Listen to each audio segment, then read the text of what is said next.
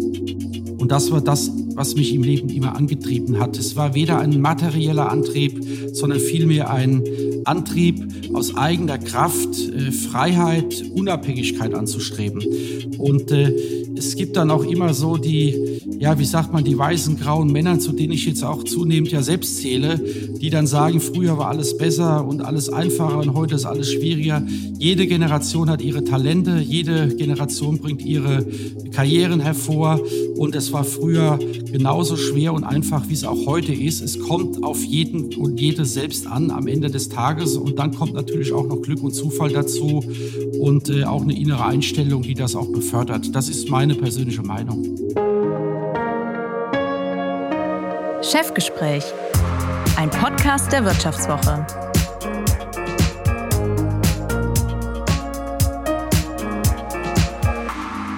Mein heutiger Gast im Chefgespräch ist ein Unternehmer mit politischen Ambitionen. Seit seiner Jugend war er in der SPD aktiv.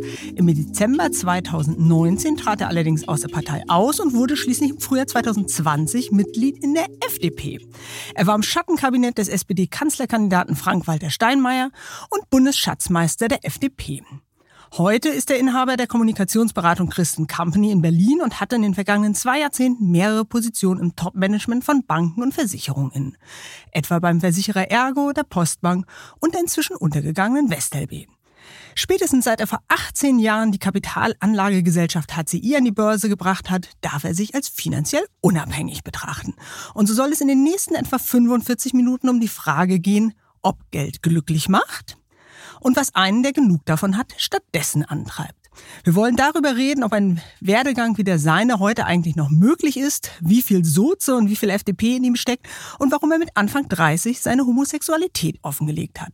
Und damit herzlich willkommen, Harald Christ. Ja, ich freue mich auf unser Gespräch, liebe Frau Bernau. Herr Christ, am Anfang Ihrer Karriere standen 50, vielleicht sogar 60 Absagen. Sie hatten sich damals für eine Lehre bei einer Bank beworben und niemand wollte Sie haben. Wie sehr hat Sie das gewurmt? Ja, im Nachhinein betrachtet war das für mich der größte Ansporn meines Lebens, weil äh, wenn Sie Niederlagen äh, erleiden und äh, Absagen als junger Mensch. Äh, wenn Sie sich als Bankkaufmann bewerben und nur Absagen bekommen, war das für mich eine Niederlage. Dann spornt es natürlich äh, unglaublich an. Und äh, natürlich hat es Wunden hinterlassen, weil ich bin ja einer der letzten geburtenstarken Jahrgänge, 1972 geboren, auf dem Dorf groß geworden, aus einer Arbeiterfamilie kommend. Und mhm. ich kannte halt niemanden. Äh, weder hatten meine Eltern ein großes Depot bei der Bank, waren also, ich war kein Kundenkind noch hatte ich Familie, die bei Banken gearbeitet haben. Ich war also auch kein Mitarbeiterkind. Und es waren ja damals natürlich äh, äußerst schwierige Schlechte Voraussetzungen. Karten. Absolut, ja. Und mit jeder Absage haben Sie sich gesagt, den zeige ich es jetzt. Na, erst kam die äh, Einsicht, dass das mit der Bankausbildung wohl doch nichts wird. Und deswegen war ich sehr froh, dass mein letztes Bewerbungsgespräch, was ich geführt habe, äh, bei den Stadtwerken in Worms äh, dazu geführt hat, dass ich eine kaufmännische Ausbildung als Industriekaufmann machen durfte. Hätte ich diese kaufmännische Ausbildung nicht machen können, wäre ich wahrscheinlich Landschaftsgärtner gewesen oder geworden, weil meine Mutter hatte äh, in der Zwischenzeit mit einer äh, in der Region ansässigen Gärtnerei Gespräche geführt, dass der Sohn dort eine Ausbildung machen darf. Das hätte dann geklappt. Und wäre das jetzt besser gewesen, womöglich vielleicht? Das wäre anders gewesen und anders geworden, weil ich glaube, meine innere Einstellung äh, auch geprägt durch mein damaliges politisches Engagement schon in jungen Jahren, war ja nie auf äh, rückwärts gerichtet, sondern immer nach vorne gerichtet. Hm. Und ich hätte sicherlich auch, wenn es mit der kaufmännischen Ausbildung nichts geworden wäre, auch in der handwerklichen Ausbildung aus meinem Leben was machen können, weil am Ende kommt es ja immer auf einen selbst an. Und äh, ja, die Frage hat sich ja dann später mit der Aufnahme meiner Ausbildung bei den Stadtwerken äh, erledigt gehabt, aber ich hätte auch die andere Ausbildung mit Herzblut erfüllt. Mhm. Wobei, ähm, ich habe jetzt im äh, Vorfeld, als ich mich so ein bisschen vorbereitet äh, habe, gelesen, dass Sie schon immer Banker werden wollten. Eigentlich auch schon im Kindesalter, also in einem Alter, wo andere davon träumen, Feuerwehrmann oder Astronaut zu werden. Wie kommt man denn als Kind auf die Idee, Banker zu werden? Na, ich war als Kind äh, schon sehr sparsam. Ich bin in einer Familie aufgewachsen, wo man mit Geld eben, äh, was ja knapp war, äh, solider haushalten musste. Meine Eltern haben immer viel gearbeitet. Mein Vater als Obelarbeiter noch mit Spargelanbau, meine Mutter als Hausfrau auch in der Landwirtschaft gearbeitet und auch in äh, ansässigen Betrieben auch immer mitgearbeitet. Ich habe als Kind als äh, ja als Jugendlicher schon viel gearbeitet und habe auch immer äh, Geld zurückgelegt und für mich war das immer faszinierend und ich wusste, dass äh, wenn ich aus meinem Leben was äh, machen will und ich wollte aus meinem Leben was machen, das natürlich auch sehr stark mit einem freien Geist und auch mit eigenem Einsatz und auch einer finanziellen Unabhängigkeit natürlich auch in Verbindung steckt. Und da fühlte ich als junger Mensch äh, wenn man so jung ist, hat man natürlich, macht man sich jetzt nicht die Gedanken, die man sich heute macht, aber dachte ich, eine Bankausbildung ist doch eine gute Grundlage. Mhm. Sie haben es eben gesagt, Sie haben dann eben eine Ausbildung zum Industriekaufmann bei den Stadtwerken Worms gemacht, äh, Ihrer Heimatstadt. Mit 19 sind Sie dann doch zur Volksbank äh, gewechselt. Der Vertrieb lag Ihnen, Sie vertickten Bausparverträge und wurden bereits mit Mitte 20 Vertriebsdirektor der BHW Bausparkasse in Hameln. Und es folgten dann Stationen bei der Deutschen Bank, der Postbank, der Weberbank, der WestLB. Wie oft haben Sie dann, als Sie im Bankenwesen waren und auch ganz oben waren, zurückgedacht an all die Absagen und vielleicht auch sowas wie Genugtuung verspürt? Ja, ich bin kein Mensch, der in der Vergangenheit lebt und äh, der zurückschaut, sondern ich bin vom bis zum heutigen Tage an immer jemand, der nach vorne schaut. Und ich bin nach meiner erfolgreichen, gut abgeschlossenen Ausbildung bei den Stadtwerken Worms, wo ich hätte weiterarbeiten können in der Finanzabteilung, dann doch ins äh, Bankwesen gewechselt, äh, in diesem Falle zur BHW Bausparkasse und habe dort äh, von der Pike auf Vertrieb gelernt und hatte dann relativ schnell auch die Möglichkeiten, durch gute Leistungen, durch gute Umsätze, durch gute Beratung mich weiterzuentwickeln und war dann sehr früh auch in Führungsrollen. Und das mhm. prägt natürlich, aber da schauen Sie nicht zurück. Äh, äh, was die Genugtuung vielleicht war, äh, viele, viele Jahre später, ich hatte einen recht guten Test gemacht bei der Deutschen Bank äh, in Mannheim. Die haben mich damals nicht gewollt für die Ausbildung. Viele Jahre später war ich dort dann Direktor bei der Bank und das war dann doch schon eine Genugtuung, weil ich glaube, ich hätte die Karriere in der Bank, äh, in der Deutschen Bank nicht so schnell machen können, wenn ich nach der Ausbildung oder äh, mit einer Ausbildung, nach der Ausbildung dort geblieben wäre. Und äh, im Rückwärts betrachtet hat es dann wieder gepasst. Aber Genugtuung wäre falsch. Es, äh, sowas spornt einem an im Leben. Mhm. Sie haben eben gesagt, es kommt am Ende ja vor allen Dingen darauf an, was man selbst aus seinem Leben macht. Und da würde ich ganz gerne nachhaken. So ein Werdegang wie der Ihre, ohne Studium an die Spitze der Unternehmenswelt, vom Arbeitersohn zum Millionär. Ist solch ein Werdegang heute tatsächlich noch möglich? Wie durchlässig ist denn unsere Republik wirklich? Tja, wissen Sie, ich kann mit diesen ganzen Bezeichnungen von Arbeiter zum Millionär äh, relativ wenig anfangen. Ich weiß, dass das äh, sehr schnell Titulierungen sind, die einem dann zugeschrieben werden oder nachgesagt werden. Am Ende des Tages kommt es auch nicht darauf an, ob man Millionär ist oder nicht Millionär. Es kommt einfach darauf an, dass man in der Rolle, in der man gefordert ist, äh, in einem Unternehmen, für das man arbeitet oder in der Aufgabe, die man für sich aussucht, äh, sei es im Handwerk, sei es im künstlerischen Beruf, sei es in der Gastronomie, sei es im, in, im Bankversicherungswesen, sei es in der Produktion, immer wieder äh, durch eigene Leistung versucht, es gut und besser zu machen, also mehr zu liefern, als von einem erwartet wird. Und das hat mich immer angetrieben. Und äh, ich sage mal so, äh, äh durch Niederlagen sich nicht äh, niederschlagen lassen, sondern es immer wieder als Chance sehen, als Erfahrung sehen und daraus das Beste machen und es besser machen. Und das war das, was mich im Leben immer angetrieben hat. Es war weder ein materieller Antrieb, sondern vielmehr ein, Antrieb aus eigener Kraft, äh, Freiheit, Unabhängigkeit anzustreben. Mhm. Und äh, es gibt dann auch immer so die, ja, wie sagt man, die weißen, grauen Männer, zu denen ich jetzt auch zunehmend ja selbst zähle, die dann sagen, früher war alles besser und alles einfacher und heute ist alles schwieriger. Jede Generation hat ihre Talente, jede Generation bringt ihre Karrieren hervor und es war früher genauso schwer und einfach, wie es auch heute ist. Es kommt auf jeden und jede selbst an am Ende des Tages und dann kommt natürlich auch noch Glück und Zufall dazu und äh, auch eine innere Einstellung, die das auch befördert. Das ist meine persönliche Meinung. Hm. Aber von dem Gerede der verweichlichten Schneeflocken, die da jetzt, ähm, also der jungen Leute, die ähm, in die Unternehmen kommen und die beim kleinsten Widerstand zerplatzen, die eben diesen Ehrgeiz, diese Leistungsbereitschaft vielleicht nicht mehr unbedingt mitbringen. Von diesem Gerede halten Sie also nicht wirklich was. Ich halte davon gar nichts, weil äh, ich habe ja in jungen Jahren sehr früh Karriere gemacht und war in Führungspositionen zumindestens über ja, lange Zeit oftmals der Jüngste. Und genau das, was damals die Älteren über mich und meine Generation gesagt haben, sagt mhm. jetzt meine Generation über die Jüngeren. Ich halte davon nichts. Äh, wir dürfen nicht ausblenden, dass sich die Welt verändert, dass sich die Gesellschaft verändert, dass sich äh, junge Menschen verändern, dass andere Dinge in den Vordergrund rücken, dass wir in einer diversen äh, Welt leben, wo auch das Frauenbild äh, berechtigterweise und richtigerweise, wir hatten ja jetzt gerade Weltfrauentag vor, vor kurzem, wo sich Einstellungen verändern. Das ist auch gut und mhm. richtig, ja.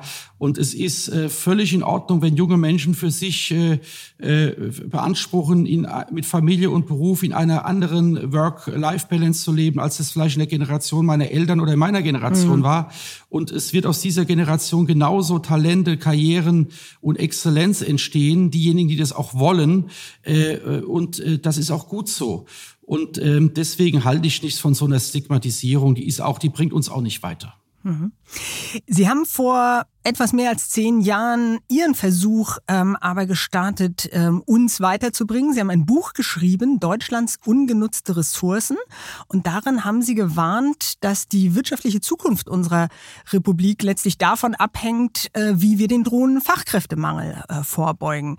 Sie haben damals gefordert, Ende des dreigliedrigen Schulsystems, mehr Zuwanderung, mehr Geld für die Schulen und mein Eindruck, so wirklich vorangekommen sind wir da nicht, oder? Ja, und deswegen habe ich ein zweites Buch geschrieben, was ich ja letztes Jahr auch äh, veröffentlicht habe, Zukunftsfest. Das ist mhm. äh, ungefähr so äh, ja um die zehn Jahre äh, nachdem äh, Deutschlands ungenutzte Ressourcen erschienen wo ich auch sehr äh, klar nochmal drauf eingegangen bin, was sich seitdem geändert hat. Und leider Gottes hat sich zu wenig verändert. Es hat sich etwas verändert, aber es hat sich zu wenig verändert. Und wenn Sie das Thema Bildungspolitik ansprechen, dann äh, habe ich ja das Thema Bildungspolitik aus einer makroökonomischen Perspektive beschrieben. Und zwar nicht aus der Ideologie-Ecke, aus dem Tunnel, wie wir seit 70, in den 70er, 80er, 90er Jahren Bildungspolitik in der Ideologie diskutiert haben, sondern von der makroökonomischen Bedeutung von Bildungspolitik. Weil der Kern unseres Wohlstandes, Fortschritt, Entwicklung, Forschung, Innovation, die Rolle unseres Landes in einem globalen Wettbewerb, äh, auch das Thema Zuwanderung, wie wir junge Menschen integrieren und äh, es verstehen, auch diese Menschen einzubinden, dass sie in unserer äh, Demokratie auch einen, einen Beitrag leisten, dass es uns äh, besser geht und möglichst vielen Menschen übrigens auch besser geht. Mhm. Die, die, der Ursprung der Kern ist immer Bildungspolitik. Und deswegen habe ich ja auch die Unterfinanzierung unseres Bildungswesens sehr äh, klar adressiert. Übrigens, was durch Corona als Brennglas der Problematik äh, durch, durch das Defizit in, in, in der nicht nur schulischen Infrastruktur, sondern auch in der digitalen Infrastruktur ja auch noch deutlicher geworden ist. Und äh, ich werde nicht müde, immer wieder äh, zu fordern, dass wir viel, viel mehr tun müssen im Bereich Bildung. Und die Zeiten, wo man Sondervermögen in Höhe von 100 Milliarden für die notwendige Ertüchtigung der Bundeswehr ausgibt, sollte man nicht vergessen, dass wir auch erheblich mehr Anstrengungen brauchen, um unser Bildungswesen nach vorne zu bringen. Und das im, im, im Grunde genommen äh, äh im Interesse aller gesellschaftlichen Schichten und vor allem auch im Interesse unserer Unternehmen und letztendlich auch unserer Politik. Mhm. Jetzt hat vor kurzem noch mal eine Bertelsmann-Studie äh, gezeigt, dass 6,2 Prozent aller jungen Menschen in Deutschland die Schule ohne Abschluss verlassen. Ein Wert, der seit langem konstant bleibt. Die Diagnose, die Sie eben noch mal kurz umrissen haben, ich glaube, da sind wir uns ja eigentlich einig. Aber die Frage bei solch einem konstant bleibenden mit 6,2 Prozent doch für eine solche Wohlstandsnation sehr, sehr hohen Wert, die bleibt ja. Warum tun wir denn nichts dagegen? Also wir werden uns das langfristig nicht leisten können. Äh, ich, wir haben jetzt nicht die Zeit, äh, in jedem Detail in die Tiefe zu gehen. Mhm. Die Überschrift, die Sie gerade auch beschreiben, nach vorne geblickt, ist ja Fachkräftemangel. Und Fachkräftemangel beginnt natürlich auch in der schulischen Vorbildung und Ausbildung.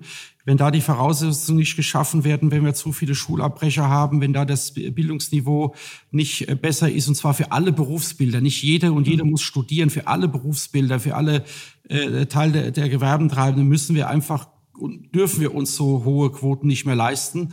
Und deswegen bin ich ja sehr stark dafür, in die schulische Betreuung zu investieren. Ja, also wenn wir heute sagen, wir wollen Familien stärker unterstützen, vor allem auch Familie aus Problembereichen äh, stärker unterstützen, dann bringt es nichts, nur den Eltern mehr Geld zu geben, äh, wo wir alle wissen, dass oftmals das Geld nicht bei den Kindern wirklich äh, ankommt, mhm. sondern viel wichtiger ist, dort, wo die Ausbildung, die Fortbildung, die Persönlichkeitsentwicklung stattfindet, wo die Betreuung auch liegt, wo auch teilweise Lernhilfe und Coaching und Nachhilfe und äh, vielleicht auch, äh, wenn es auch das, das Mittagessen auf dem Tisch ist, dort müssen wir mehr tun. Ja, hm. ich bin ja auch, äh, wie Sie wissen, äh, Vorsitzender der Ergo Stiftung, äh, die sich ja auch um benachteiligte Kinder aus prekären Verhältnissen auch kümmert. Es gibt unglaublich viel Engagement in Deutschland, übrigens auch privatwirtschaftlich organisiertes Engagement. Das ist nicht nur eine Aufgabe des Staates, das ist auch eine gesamtgesellschaftliche Aufgabe. Aber wir müssen da mehr tun, weil nur wenn wir verstehen, dass darin unsere Zukunft am Ende auch mit zu gestalten ist, dann äh, äh, setzen wir auch die notwendigen Kräfte frei, die es notwendig macht, und äh, um da etwas zu verbessern. Nach einer kurzen Unterbrechung geht es gleich weiter. Bleiben Sie dran. Wie steht es um den Standort Deutschland? Wie entwickelt sich der Goldpreis? Wie führe ich in meinem Unternehmen KI ein? Ich bin Horst von Butler, Chefredakteur der Wirtschaftswoche und jeden Tag liefern wir Ihnen Analysen, Kommentare, Reportagen und Hintergründe, damit Sie fundierte Entscheidungen treffen können. Sei es für Ihr Geld, Ihre Immobilien, für Ihre Karriere oder für das eigene Unternehmen. Wir begleiten Sie beim nächsten Schritt und wir denken an den nächsten Schritt. Für unsere journalistische Arbeit wurden wir jetzt sogar mit dem European Publishing Award ausgezeichnet als Magazin des Jahres und das wollen wir mit Ihnen feiern. Auf vivo.de slash ausgezeichnet können Sie jetzt drei Monate lang die Vivo zum halben Preis lesen. Also da würde ich ja zuschlagen. Ich freue mich auf Sie. Hm. Jetzt sind wir mit der Bildungspolitik schon so ein bisschen eingestiegen in dieses politische Feld und ich würde tatsächlich äh, zunächst einmal die politischen Facetten ihrer Vita äh, nochmal ein bisschen genauer beleuchten. Sie waren Teil des Schattenkabinetts, ich habe es eingangs erwähnt, von SPD-Kanzlerkandidat Frank-Walter Steinmeier 2009. Bei dieser Bundestagswahl verlor die SPD 11 Prozent der Stimmen. Es war der Beginn der schwarz-gelben Koalition. Wie enttäuscht waren Sie damals? Damals am Abend des 27. September 2009? Ich war wenig enttäuscht äh, in eigener Sache, weil es war, äh, und das ist, glaube ich, kein Insider, wenn ich es heute sage, für alle Beteiligten, auch in der Führungsspitze der Sozialdemokratie, klar, dass es nur schwer sein wird, äh, diese Wahlen zu gewinnen. Ja, das sagt man natürlich nicht. Man geht ja in Wahlkampf rein und zu gewinnen, nicht zu verlieren. Aber zur Wahrheit gehört auch, äh, es war allen klar, das wird eher schwierig. Das hatte verschiedene Rahmenbedingungen, die da eine Rolle gespielt haben. Das lag nicht am Spitzenkandidat Frank-Walter Steinmeier, um es auch gleich zu sagen, weil er mit dem Deutschlandplan ein sehr innovatives äh, Wachstums- und Innovationskonzept für Deutschland vorgelegt hatte.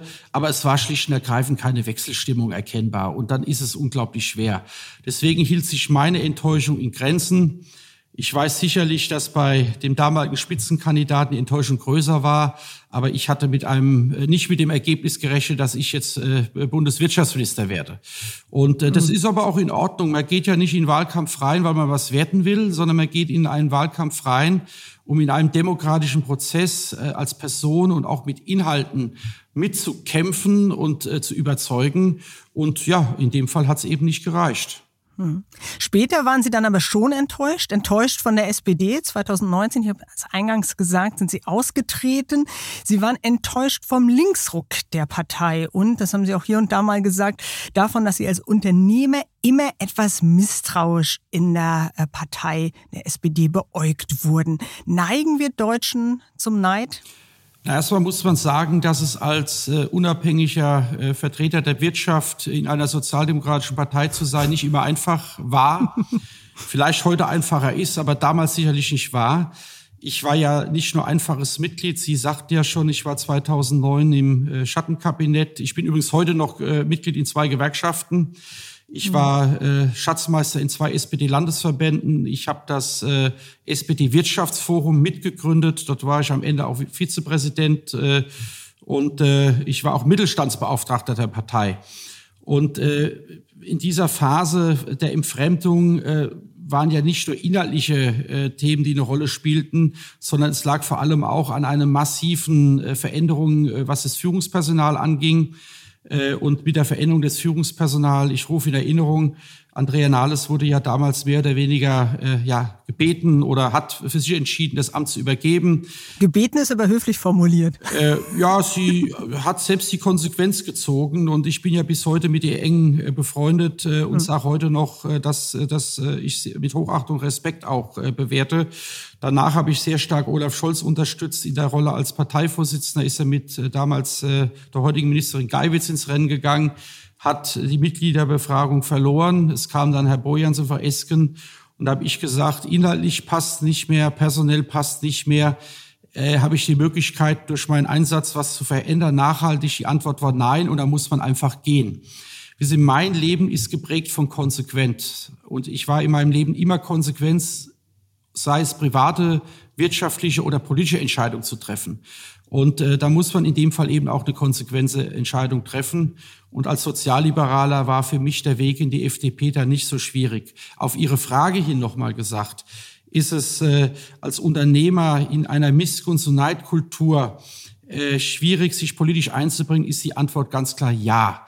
Und äh, das Ergebnis sehen Sie tagtäglich. Schauen Sie sich mal an, wie viele Unternehmerinnen und Unternehmer mhm. wirklich bereit sind, sich nachhaltig äh, für politische Prozesse zu engagieren, äh, der Demokratie, und darum geht es ja am Ende, zur Verfügung zu stellen, indem sie sich wählen lassen, indem sie sich auch für Ämter interessieren und kandidieren.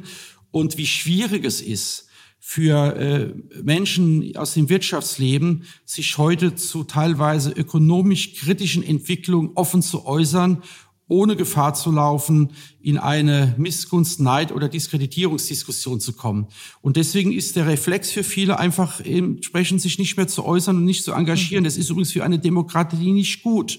Das ist schlecht für die Demokratie, das ist schlecht für unser Land. Und ich werde nicht müde dafür zu werben, dass ich an denen oder in dieser Bewertung, in dieser Analyse, die richtig ist, sehr vieles ändern muss. Hm. Sie selbst ähm, haben anfangs, wenn Sie zu Ihren Eltern gefahren sind, Ihren Dienstwagen, einen 7er BMW, um die Ecke geparkt und sind die letzten Schritte zu Fuß gelaufen. Sie haben das dann nach ein paar Jahren eingestellt. Aber wo wir gerade über Missgunst sprachen, hatten Sie auch da Angst vor Neidern oder eher ein schlechtes Gewissen? Nee, also ich, äh, ich Angst äh, vor Neidern kenne ich nicht und ich lasse mich auch nicht vom Umfeld beeinflussen. Äh, ich sagte ja, ich habe immer konsequente Entscheidungen getroffen. Ich war sehr früh in meinem Leben frei und unabhängig und ich habe mich auch nie geschämt und ich hatte auch nie Angst. Ja, ich würde eher das so formulieren, ich hatte etwas Respekt. Und zwar Respekt davor, dass es mir doch wirtschaftlich in meiner Unabhängigkeit sehr gut geht zu wissen, was solche Statussymbole und solche Bilder, die das ja in den Köpfen der Menschen produziert, auslöst. Und äh, das äh, wollte ich aufgrund, äh, wie schon gesagt, meiner äh, Wertschätzung, Respekt andere Menschen gegenüber jetzt nicht so zelebrieren, wie das vielleicht andere tun, die das brauchen. Aber ansonsten äh, bin ich jemand, äh, der sowohl gerne Auto fährt, äh, sich auch gerne fahren lässt und äh, der sich auch nicht versteckt dadurch, äh, dass es mir heute besser geht. Aber ich glaube, äh, ein bisschen Sensibilität und äh, auch Rücksicht äh, und auch Bewusstsein, wo man herkommt, äh, ist eher Teil meines Charakters und ist, glaube ich, eher positiv, als dass ich das äh, jetzt in meinem Leben jetzt ausblenden würde. Mhm. Sie haben eben schon gesagt, Sie kommen aus einer klassischen Arbeiterfamilie und sind dann eben 2020 in die FDP eingetreten. War das dann nicht irgendwie Verrat am eigenen Milieu? Nee, weil die FDP äh, auch die Partei des äh, sozialen Aufstiegs ist. Ja, die FDP ist ja eine Partei, äh, die sich nicht gegen den sozialen Aufstieg stellt und die FDP ist ja auch kein Gegner der sozialen Marktwirtschaft. Ganz im Gegenteil. Es ist nur eine andere Interpretation. Die FDP sagt bei dem sozialen Aufstieg, dass es neben dem, was der Staat leistet und leisten muss, auch auf das Individuum als solches ankommt, auch die Freiheit der Gestaltung und nicht auf die Bevormundung und, äh, äh, und, und darum aus den Kindertagen alles regulieren zu müssen. Die FDP sagt, eine soziale Marktwirtschaft, das starke Soziale braucht auch das marktwirtschaftlich Liberale, weil das, was wir äh, an, an, an Sozialen uns leisten, leisten wollen, übrigens auch, äh, um, um Benachteiligte zu unterstützen, muss am Ende auch verdient werden. Die FDP ist keine Partei, die Klientelpolitik äh, versucht, die einen gegen die anderen auszuspielen. Das heißt, das Soziale gegen das Marktwirtschaftliche oder umgekehrt. Und ich als Sozialliberaler verkörpere sehr stark diese Werte. Die habe ich aber auch in meiner sozialdemokratischen DNA, die ich ja auch noch habe, auch mhm. immer vertreten.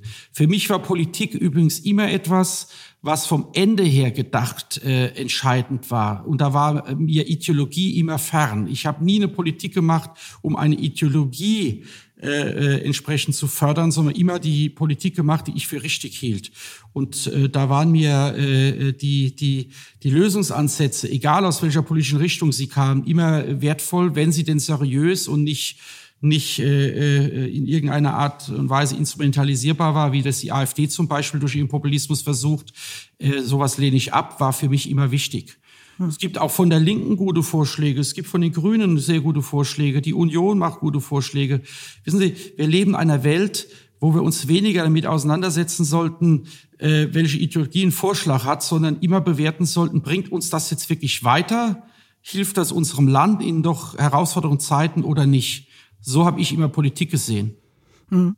Sie haben eben gesagt, Sie sind Mitglied in zwei Gewerkschaften, Verdi und IG Metall, wenn ja. ich es äh, richtig im Kopf habe. Werden Sie denn nun in der FDP manchmal misstrauisch beäugt, weil Sie Gewerkschaftsmitglied sind? Das ist doch wurscht, soll mich jeder beäugen, wie er will. ja, ich bin äh, überzeugter Gewerkschaftler immer gewesen. Ich finde, die Gewerkschaften haben eine ganz wichtige Rolle in unserem Land und auch viele Verdienste. Ich bin lange, lange Jahre in der Verdi, weil äh, das aus meiner beruflichen Herkunft der ÖTV, später Verdi äh, und als Sozialdemokrat damals noch äh, für mich eine Selbstverständlichkeit war. Die IG Metall ist äh, die Gewerkschaft meines Vaters, äh, der dort 50 Jahre als Opel-Arbeiter äh, Mitglied war. Und äh, das heißt aber nicht, dass ich jetzt alles, was die Gewerkschaften fordern, gut finde.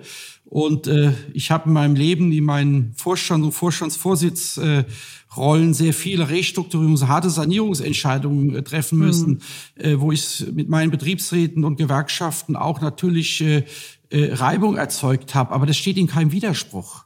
Ja, und warum soll ich aus einer Gewerkschaft austreten, weil ich jetzt äh, äh von der Sozialdemokratie äh, zur FDP gegangen bin? Das äh, sind für mich zwei völlig unterschiedliche äh, äh, Gruppen, ja.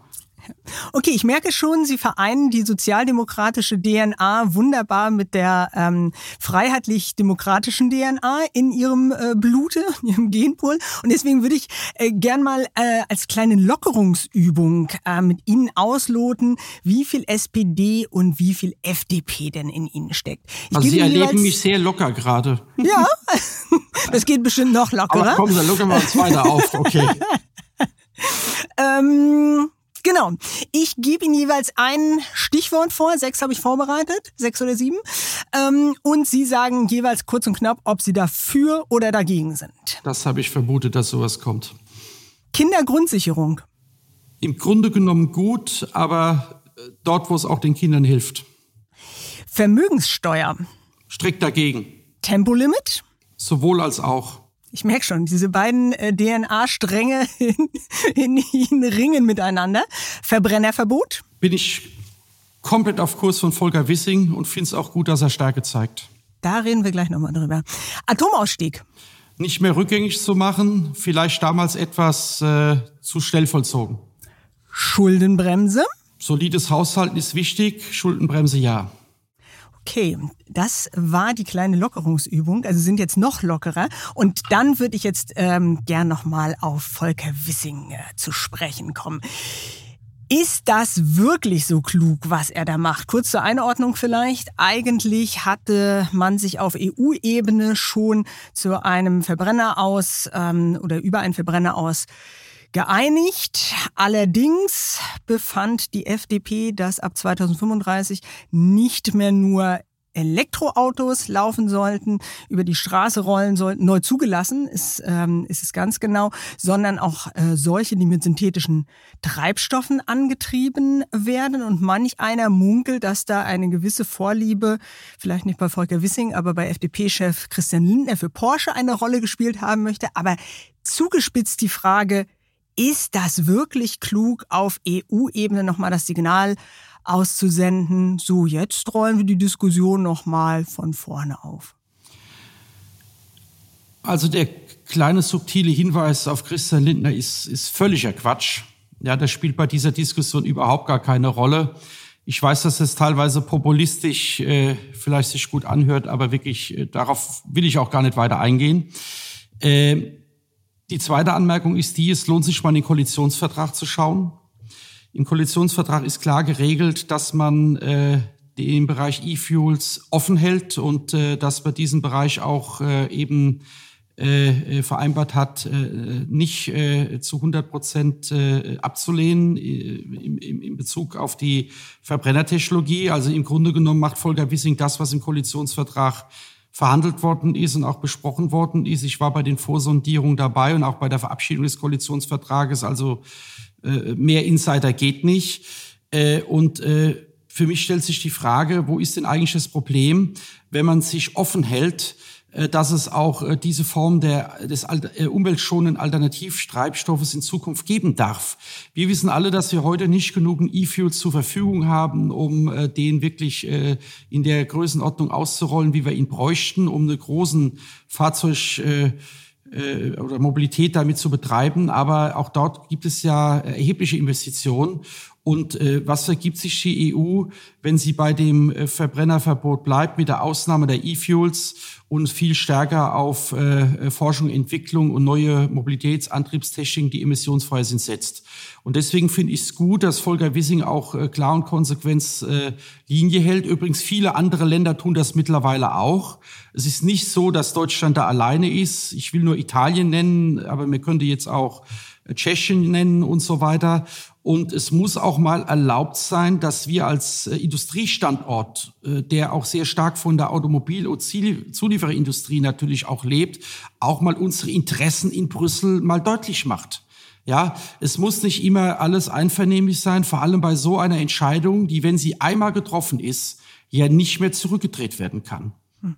Aber warum hat er den Einspruch nicht früher geltend gemacht, so auf den letzten Meter einfach bockig zu blockieren und die Abstimmung zu verschieben? Das kannte man bislang vor allen Dingen so von Ungarn. Naja, also diesen Vergleich habe ich auch gelesen. Also den halte ich ja wirklich für absurd.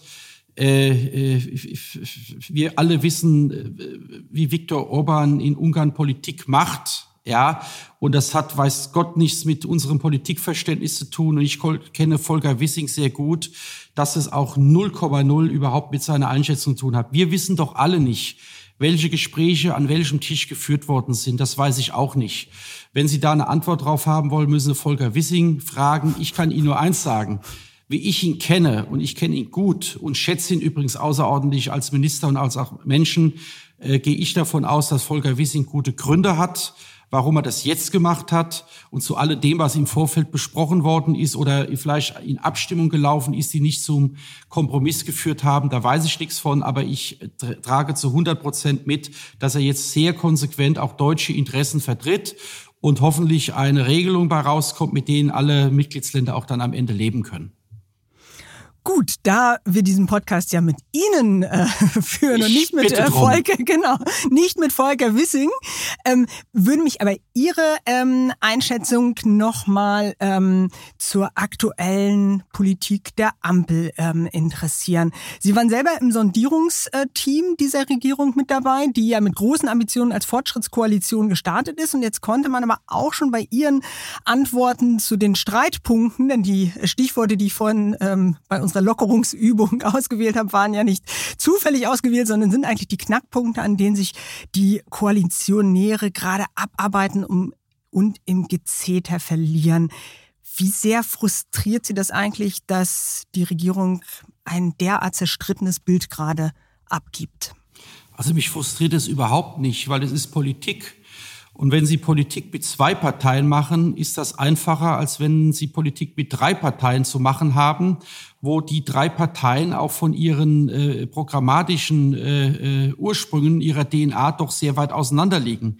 Und jetzt äh, will ich einfach mal äh, über das Positive reden. Ja, äh, diese äh, äh Regierungskoalition ist unter unglaublich schwierigen Voraussetzungen gestattet. Ja, äh, ich kann mich an keine Regierung erinnern, wo, wo eine Pandemie äh, gerade am, äh, am Höhepunkt war und dann äh, kurz danach ein Angriffskrieg der Russen, schrecklicher Angriffskrieg der Russen gegen die Ukraine plötzlich unerwartet auf uns äh, eingebrochen ist. Damit konnte niemand rechnen. Und das ist natürlich äh, für eine Regierungsarbeit auch nicht unbedingt einfach. Und äh, wir müssen auch mal das Positive sehen. Ja, ich weiß, es wird immer sehr viel das Kritische und das Negative geschrieben. Es gibt auch sehr viele Themen, die man berechtigt kritisieren kann. Kommen wir vielleicht gleich noch drauf. Aber alles in allem wir haben weder den Gaskollaps erlebt, äh, die Energiepreise sind nach wie vor zu hoch, aber pendeln sich ein. Wir sind gut durch den Winter gekommen, wir kommen voraussichtlich auch gut durch den nächsten Winter. Wir haben uns unabhängiger gemacht von russischem Gas, womöglich so unabhängig, dass wir nie wieder russisches Gas brauchen. Wir haben die Corona-Krise doch recht gut äh, äh hinbekommen, ohne dass es eine riesige Pleitewelle gab. Wir haben äh, durch Kurzarbeitergeld und andere Maßnahmen die Unternehmen, die Wirtschaft im Mittelkant unterstützt. Es gab keine Pleitewelle, es gab keine hohen Arbeitslosenzahlen. Es ist doch ganz viel auch nach vorne solide und gut und richtig gemacht worden. So, das will ich mal sagen. Jetzt mal gerade in die Richtung dieser Ampelkoalition und äh, das ist gut. Dass es dort jetzt Reibungspunkte gibt, ja, wo unterschiedliche äh, äh, politische Interessen zusammenkommen, wo man natürlich gegenüber den Wählerinnen und Wählern, die man ja auch bei der nächsten Wahl wieder braucht, auch deutlich machen will, dass es auch Nuancen und auch Unterschiede der handelnden politischen Parteien gibt. Das ist doch völlig normal. Wenn wir jetzt mal zum Beispiel den Finanzminister uns anschauen, das will ich auch mal deutlich sagen, mir fällt nicht ein Fehler ein, den Christian Lindner in dieser Amtszeit gemacht hätte. Ja, da ist auch vieles richtig gemacht worden. Und äh, äh, wir sind jetzt gerade mal ein anderthalbes Jahr in dieser Regierung. Ich habe das Vertrauen in die handelnden Personen, dass es jetzt äh, in den nächsten zweieinhalb Jahren bis zur nächsten Bundestagswahl wirklich auch äh, äh vernünftig für das Land gut weiterregiert wird. Und wenn Sie noch eine Bewertung von mir wollen, wie ich den Kanzler einschätze, den ich nach wie vor außerordentlich schätze, kann ich Ihnen nur sagen, ich habe lieber einen Kanzler, der erst denkt, bevor er redet, und eher handelt, bevor er kommuniziert, als dass das das Gegenteil ist. Weil das erwarte ich in solchen Krisen von einem Regierungschef. Ich merke schon, Sie sind nicht wirklich die, Sie sind nicht nur die äh, perfekte Synthese aus SPD und FDP, sondern Sie bringen auch, Sie hatten es eingangs ja auch gesagt, äh, vielleicht durch Ihre regionale Herkunft wirklich einen Grundoptimismus mit, der mich äh, wirklich, ähm, ja, beseelt. Und damit würde ich tatsächlich auch ganz gern noch ein bisschen die unternehmerischen Facetten Ihrer Vita ausleuchten. Wir haben es uns hier zur Tradition gemacht bei diesem Podcast, dass der Gast jeweils eine Frage für den nächsten Gast mitbringen darf. Und eine Frage für Sie hat mein letzter Gast ähm, mitgebracht, Katharina Röhrig aus dem Vorstand von Milita. Und diese Frage spielen wir an dieser Stelle einmal ein. Also ich würde Herrn äh, Christ fragen wollen, äh, inwieweit Kapitalmärkte optimaler Partner des deutschen Mittelstandes in der Transformation für Nachhaltigkeit werden können. Ja, das ist eine komplexe Frage. Ähm, da ist ja schon sehr viel in Bewegung. Ja, äh, Sie kennen das ganze Thema rund um die äh, ESG-Strategien. Äh, übrigens ein Thema, wo ich äh, mit Dr. Gassmann, der das Thema ja auch für PwC verantwortet, äh, vor äh, ein paar Monaten auch ein Buch geschrieben habe. Ich glaube, es ist sehr wichtig, dass wir äh, über Anreize arbeiten. Ja, äh, äh, also Anreizsysteme schaffen, die sich in Konditionen äh, auch widerspiegeln müssen, um dann eine Verhaltensänderung zu erzielen. Was wir auf keinen Fall arbeiten, äh, mitarbeiten dürfen, ist mit, mit, mit reinen Verboten und mit einer Regulatorik, die dann am Ende dazu führt, dass jede Form äh, des Wirtschaftens im Mittelstand immer schwieriger wird. Und das ist vielleicht die kurze Antwort auf die Frage. Jetzt könnte man alleine zu dieser Frage ein Co-Referat halten. Genau, das machen wir dann in der, in der nächsten Folge noch. Äh, genau, die, der ähm, Directors Cut Co-Referat zu ESG mit Harald Christ. Ähm, aber kommen wir noch mal ein bisschen zurück auf Ihre persönliche Vita und die Anreize in Ihrem Leben. Macht Geld glücklich? Die Antwort kann ich Ihnen verneinen. Geld macht nicht glücklich. Das Maximale, was Geld erreicht, ist ein Gefühl von Freiheit oder größerer Freiheit und Unabhängigkeit. Aber glücklicher macht Geld nicht. Ich habe in meinem Leben von, ich hatte gar nichts bis heute, ich habe sehr viel, mir geht's ja sehr gut. Äh, äh, was äh, die Korrelation zu Glück äh, angeht, oftmals in Phasen, wo ich weniger habe, mehr Glücksgefühle empfunden als in Phasen, wo ich vielleicht sehr viel hatte. Am Ende ist es sehr stark eine Frage des Typs und der inneren Einstellung. Geld macht unabhängig und freier, aber nicht glücklicher. Nach einer kurzen Unterbrechung geht es gleich weiter. Bleiben Sie dran. Eine Weltreise starten, ihr Hobby ausleben, finanzielle Unabhängigkeit muss kein Traum bleiben. In der neuen Vivo Coach Masterclass erfahren Sie, wie Sie das Vermögen dafür aufbauen und es einsetzen. Kurzweilige Videos, spannende Inhalte, konkret umsetzbare Empfehlungen. Entdecken Sie das neue kostenlose Video-Learning-Format exklusiv für Abonnentinnen und Abonnenten der Wirtschaftswoche. Jetzt unter vivo.de slash coach slash masterclass. Vivo Coach. Wissen, das sich auszahlt. Mhm. Was gönnen Sie sich denn? Wofür geben Sie gern Geld aus? Ich gebe äh, sehr gerne Geld aus für mein soziales und kulturelles Engagement. Ich habe ja auch eine Stiftung gegründet, die als Testamentstiftung einmal mein gesamtes Vermögen für gemeinnützige äh, Zwecke äh, übernehmen wird. Das heißt, alles, was an meinem Vermögen da ist und mehr noch ist, vielleicht in ein paar Jahren, wird der Gesellschaft zurückgegeben. Das war mir wichtig für Ziele, die mir wichtig sind, Demokratie und Vielfalt. Aber ich leiste mir neben meinem sozialen und Stiftungsengagement auch in meinem Leben äh, natürlich äh, schöne Dinge. Äh, ich wohne gerne schön, ich brauche Platz, ich äh, reise gerne viel und äh, da achte ich auch nicht aufs Geld. Und äh, äh, als jemand, der äh, gerne gutes Essen mag, äh, gehe ich gerne gut essen. Äh, aber äh, ich weiß genau noch, wie die Currywurst schmeckt und den Döner. Also nicht nur, dass ich jetzt nur gut essen gehe, aber ich gebe gerne Geld aus. Ähm, und ich fördere vor allem auch noch altes Handwerk. Das heißt, ich versuche meine Brötchen noch beim echten Bäcker zu kaufen. Ich versuche auch noch meine Schuhe zum Schuster zu bringen und versuche auch noch äh, die handwerkliche Infrastruktur in meinem Umfeld, auch wenn sie teurer sein mag, auch zu unterstützen. Und ich fühle mich einfach wohl dabei. Mir geht's bei allem, was ich tue, dabei, dass es auch mir äh, äh, ja, dass es mich glücklich macht, ich wohl dabei äh, äh, fühle. Hm. Sie wohnen gern schön, haben Sie gesagt. Sie haben auch ein Haus in Kapstadt und ähm, auf Mallorca, wohnen hauptsächlich in Berlin. Das heißt, Statussymbole sind Ihnen gar nicht wichtig? Also mir sind sie eigentlich egal. Also äh, ich bin seit 20 Jahren in Kapstadt. Sie sind übrigens gut informiert, muss ich gerade feststellen. Da hat jemand gut recherchiert, aber ist auch gar kein Problem.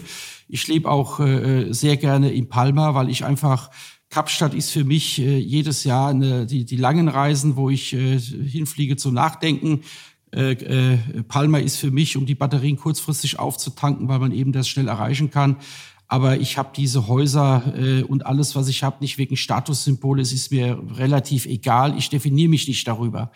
Dort, wo ich herkomme, äh, hatte man das nicht und dort, wo ich heute bin, braucht man das nicht.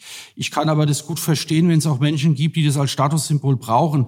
Wissen Sie, ich bin tolerant und offen und äh, ich akzeptiere jeden Menschen, dass er so lebt oder sie so lebt, wie sie will und nach den Möglichkeiten. Das Einzige, was ich äh, nicht akzeptiere, ist, wenn Menschen zu Lasten anderer Menschen sich profilieren und äh, ihr Leben gestalten. Und das versuche ich eben in meinem Leben nicht zu tun. Und ansonsten geht's mir gut und ich trage auch gerne schöne Uhr und wissen Sie, ich verstecke mich auch dafür nicht. Mhm. Sie müssten nicht arbeiten. Ähm, ich habe es eingangs gesagt, ähm, es ist die Kapitalanlagegesellschaft HCI ähm, damals 2005 an die Börse gebracht. Das Geschäftsführer und Gesellschafter haben dann ihre Anteile verkauft und haben seitdem ausgesorgt. Ihr Vermögen wird auf eine dreistellige Millionensumme geschätzt. Wie gesagt, Sie müssten nicht arbeiten. Warum tun Sie es trotzdem?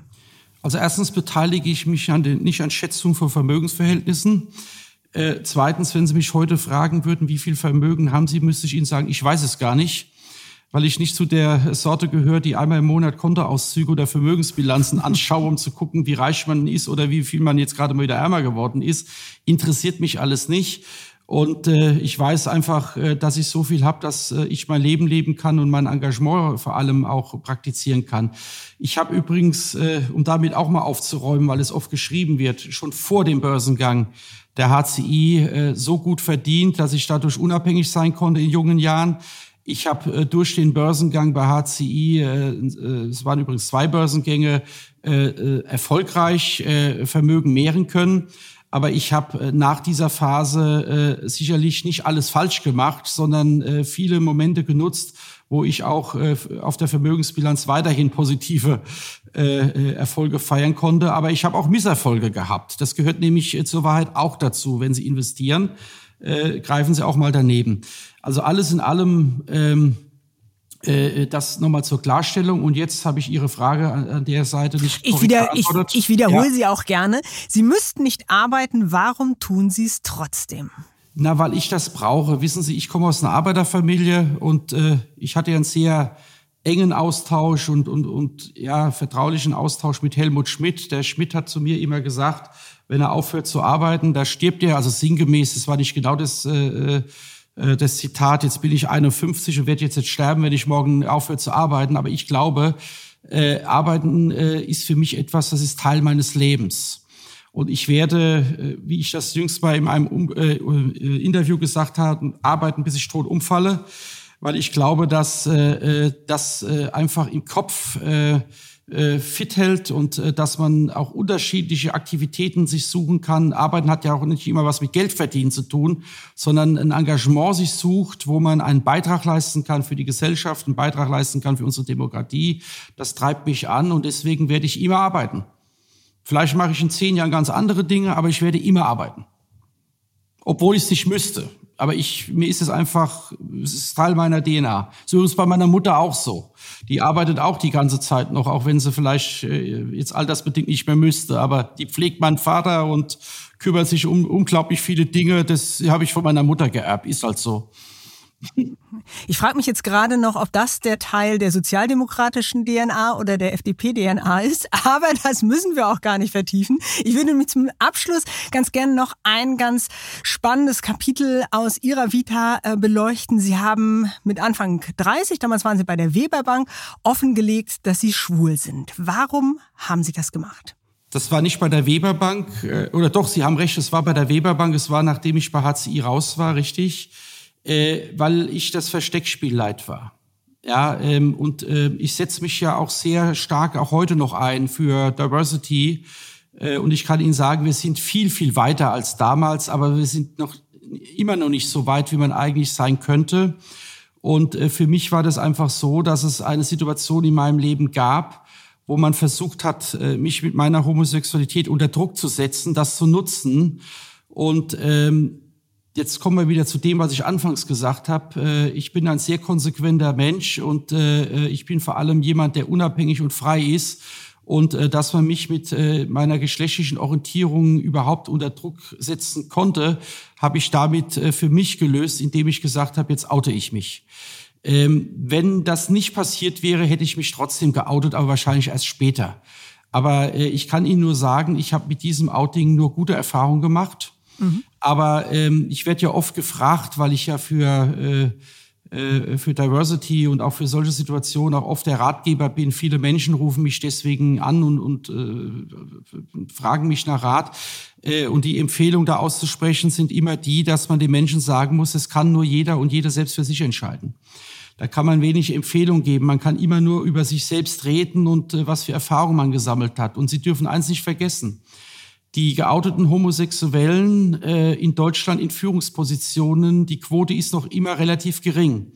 Im Spitzensport ist das ähnlich. Es gibt jetzt ein paar Beispiele mehr, aber es gibt nicht so viele Beispiele. Und es hat Gründe und Ursachen.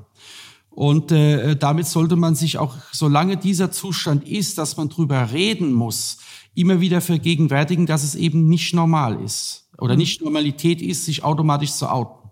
Hm. Und, Sie haben, ähm, ja. Sie haben damals, äh, 2009 war das, ähm, in einem Interview kurz nach diesem Coming Out gesagt, in der Wirtschaft mache man eben Karriere dadurch, dass man nicht auffällt, dass man sich anpasst ans Arbeitsumfeld, Ecken und Kanten äh, schleift, solange bis man keine Angriffsflächen mehr bietet. Und Zitat, nicht immer kommt der oder die bessere voran, sondern der oder die stromlinienförmigste. Homosexualität ist ein Karrierekiller. Sie haben eben gesagt, es hat sich seit 2009 einiges getan in der Wirtschaftswelt. Würden Sie das Homosexualität ist ein Karrierekiller trotzdem immer noch sagen? Nein. Gilt dieses Urteil noch? Nein, das würde ich so heute nicht mehr sagen, weil ich ja das Beispiel dafür bin, dass es so ist. Nach meinem Outing, und zwar erst nach meinem Outing, also ich habe das Outing ja vollzogen mit dem vollen Risiko, dass es ein Karrierekiller sein könnte. Mhm. Aber erst nach diesem Outing äh, bin ich ja in Vorstandsrollen gekommen äh, im, im Postbankkonzern und in Vorstandsrollen gekommen bei Ergo, äh, Münchner Rückkonzern, wo ja man äh, bewusst äh, äh, wusste, dass ich homosexuell bin, hat mir trotzdem in diese in diese äh, Rollen äh, befördert. Äh, und ich kann mich noch an ein, ein, ein äh, Zitat eines damaligen Chefs von mir erinnern, der gesagt hat, we are absolut äh, diverse. Ja, damit hat er mir zu verstehen gegeben, mit einem Satz ist für uns kein Problem. So, mhm. aber es wurde angesprochen. Es wurde mhm. angesprochen. Ja, mhm. das würde man in einer heterosexuellen äh, äh, äh, Situation nicht unbedingt ansprechen. Es wurde angesprochen. Mhm. Aber das zeigt trotzdem, wie fortschrittlich eine Deutsche Bank, eine Münchner Rück, eine Ergo äh, als Unternehmen auch sind. Diverse Unternehmen, da spielt das keine Rolle mehr. Äh, dass es aber bei denjenigen, die es betrifft, äh, noch äh, eine Rolle spielt, äh, die also äh, teilweise vielleicht sogar verheiratet sind, äh, äh, sich äh, nicht trauen, äh, ihre Doppelbeziehungen offenzulegen oder die eine Beziehung offenzulegen, das spielt doch noch eine große Rolle. Ich kenne ganz, ganz viele Beispiele von Menschen, die diesen Schritt bisher noch nicht gegangen sind und vielleicht auch nie gehen werden. Das ist aber auch ein Generationenproblem. Das fällt jüngeren Menschen heute viel einfacher als Menschen aus meiner Generation oder vielleicht aus der Generation, die noch ein Ticken älter ist. Hm. Ja, aber meine Stiftung, ich sagte ja, meine Stiftung, äh, Harald Christ Stiftung für Demokratie und Vielfalt, heißt, dass ein Teil oder mein gesamtes Vermögen in dieser Stiftung, ein Teil davon genau für diese Vielfaltsprojekte äh, auch eingesetzt werden wird, dass wir irgendwann nicht mehr drüber reden müssen. Allein, dass Sie mir die Fragen jetzt stellen, ist wieder das Zeichen, dass man immer noch drüber reden muss. Hm. Und sobald irgendwann keine Fragen mehr gestellt werden, dann haben wir es geschafft. Hm. In diesem Zusammenhang die Anschlussfrage bei allen Bekenntnissen und bei allem Ringen für mehr Diversity. Verstehen Sie denn, dass Menschen im Job auch einfach nur Abteilungsleiter sein wollen und eben nicht schwul oder Einwandererkind oder jüdischen Glaubens? Der Arbeitsplatz war ja auch mal ein Ort der Emanzipation, wo eben all diese anderen Identitäten keine Rolle gespielt haben. Ich verstehe das komplett. Jeder und jeder Mensch oder Frau, Mann soll entscheiden, am Arbeitsplatz oder wo auch immer, äh, äh, wie man und was man preisgibt und was man nicht preisgibt. Äh, das ist auch etwas, wo ich immer auch mit der Schwulenbewegung früher Diskussionen hatte. Da gab es ja mal so, so, eine Phase, wo man gesagt hat, jetzt müssen sich alle outen und jetzt müssen alle mhm. dazu stehen. Nein, müssen sie nicht. Ja, das ist eine sehr individuelle Entscheidung. Vor allem, wenn Sie einmal die getroffen haben, können Sie es ja nicht zurückdrehen. Ja, und übrigens, dass Sie das auch mal wissen, Sie haben über Abteilungsleiter gesprochen. Ich finde es völlig in Ordnung, wenn es Menschen gibt, die keine Karriere machen wollen. Ich finde es völlig in Ordnung, wenn Menschen sagen, Geld ist mir nicht wichtig, ich gehe einer künstlerischen Karriere nach oder, oder einem künstlerischen Beruf nach. Wenn sich Leute in der Sozialarbeit, im Sozialwesen einbinden. Wenn Menschen einem anständigen handwerklichen Beruf nachgehen und bewusst sagen, ich entscheide mich gegen Karriere und viel Geld verdienen, weil das, was ich mache, macht mich glücklich. Wir sprachen ja vorhin drüber über Glück und das füllt mich aus. Ich leiste einen Beitrag. Äh, wir dürfen auf keinen Fall in eine Debatte reinkommen, dass jetzt äh, es nur darum geht, Karriere zu machen, Geld zu verdienen. Äh, nein, die Menschen sollen sich frei entfalten. Sie sollen aber auch, und das ist mir wichtig, einen Beitrag leisten für unsere Gesellschaft. Das ist eigentlich schon das perfekte Schlusswort. Aber ganz zum Schluss, lieber Herr Christ, dürfen Sie eine Frage stellen. Im nächsten Podcast ist die Wirtschaftsweise Monika Schnitzer zu Gast. Was möchten Sie denn von ihr gern wissen? Ja, liebe Frau Schnitzer als Wirtschaftsweise, mich würde interessieren, was Sie heute der Bundesregierung empfehlen, dass wir den, das Problem der Immobilienwirtschaft, der immer mehr steigenden Mieten, die ja sehr stark auch äh, viele Familien äh, belasten, die sich äh, Wohnen nicht mehr leisten können, wie wir aus dieser, ja, wie soll ich mal sagen, immer stärker werdenden Problematik rauskommen. Weil ich glaube, es gibt viele Ideen und viele Lösungen, aber äh, ich sehe zurzeit äh, leider äh, keine konsequente Bewegung in diese Richtung. Hier würde mich mal Ihre Meinung sehr interessieren. Spannende Frage und ich bin gespannt auf die Antwort und bedanke mich ganz, ganz herzlich für dieses Gespräch bei Ihnen, Herr Christ. Vielen Dank, Frau Berner. Haben auch Sie eine Frage an meinen nächsten Gast im Chefgespräch, an Monika Schnitzer? Dann schicken Sie sie mir an chefgespräch.vivo.de und ich nehme Ihre Frage mit ins Studio. Wenn Ihnen das Chefgespräch gefällt, lassen Sie gerne eine positive Bewertung da. Feedback können Sie ebenfalls gern senden an chefgespräch.vivo.de. Schreiben Sie mir, was Ihnen gefällt und was Ihnen weniger gut gefällt, denn natürlich möchten wir immer besser werden. Und schauen Sie auch mal in die Show Notes. Für treue Hörer und Hörerinnen des Podcasts haben wir ein paar Angebote, damit Sie die Vivo digital wie auch gedruckt etwas günstiger lesen können.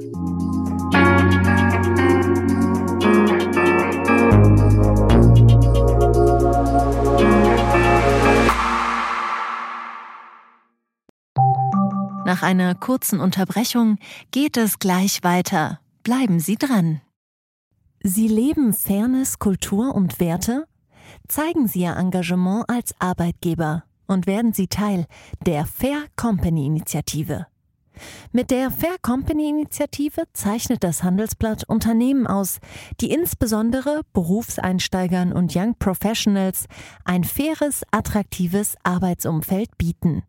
Zu den entscheidenden Werten gehören unter anderem das Engagement für Mitarbeitende, Diversity und Chancengleichheit, Nachhaltigkeit und gesellschaftliche Verantwortung.